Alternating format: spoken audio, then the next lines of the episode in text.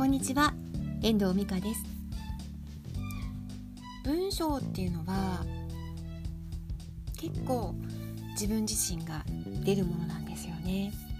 考えていること。を、まあ、文章文章上にその文章の中に自分の考えとかあの言葉とかを書いていくから分かるというわけではなくてその行間から読み取れるものっていうのは皆さん感じていらっしゃると思うんですよね。書いてる文章の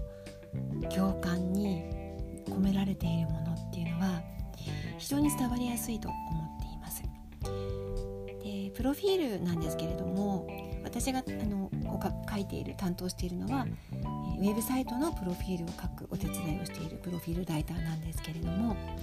プロフィールっていうのはあの私が考えているのはウェブサイトの凝縮版だっていうふうに思っているんですよね。特に個人事業主の方のブログやホームページというのはあのその方の分身でもあるというふうに考えているんです。なのであのそこそのそのホームページやブログを見ればその方がわかる。そういうふうに私は初めからね特にブログなんていうのは初めから初めからとか3ヶ月ぐらいその人のブログを読み続けていると大体その方のことっていうのは分かってらっしゃると思うんですがあの、まあ、検索でそのページがヒットしたりとかあとそのサービスがどうしても使いたくてそのページにたどり着いたとか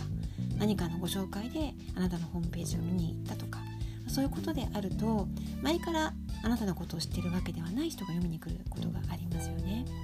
でそうすると手っ取り早いのがプロフィールページを読むことなんですよ。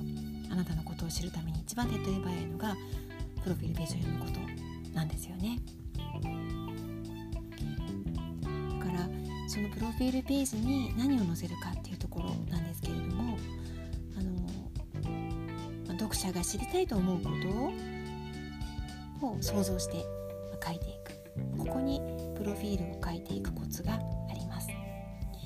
よくいただく質問にプロフィールに何を書いたらいいかわからないとかとりあえずあの自分の経歴を書いてみましたとかこれでいいでしょうかっていうようなご質問もいただくんですけれども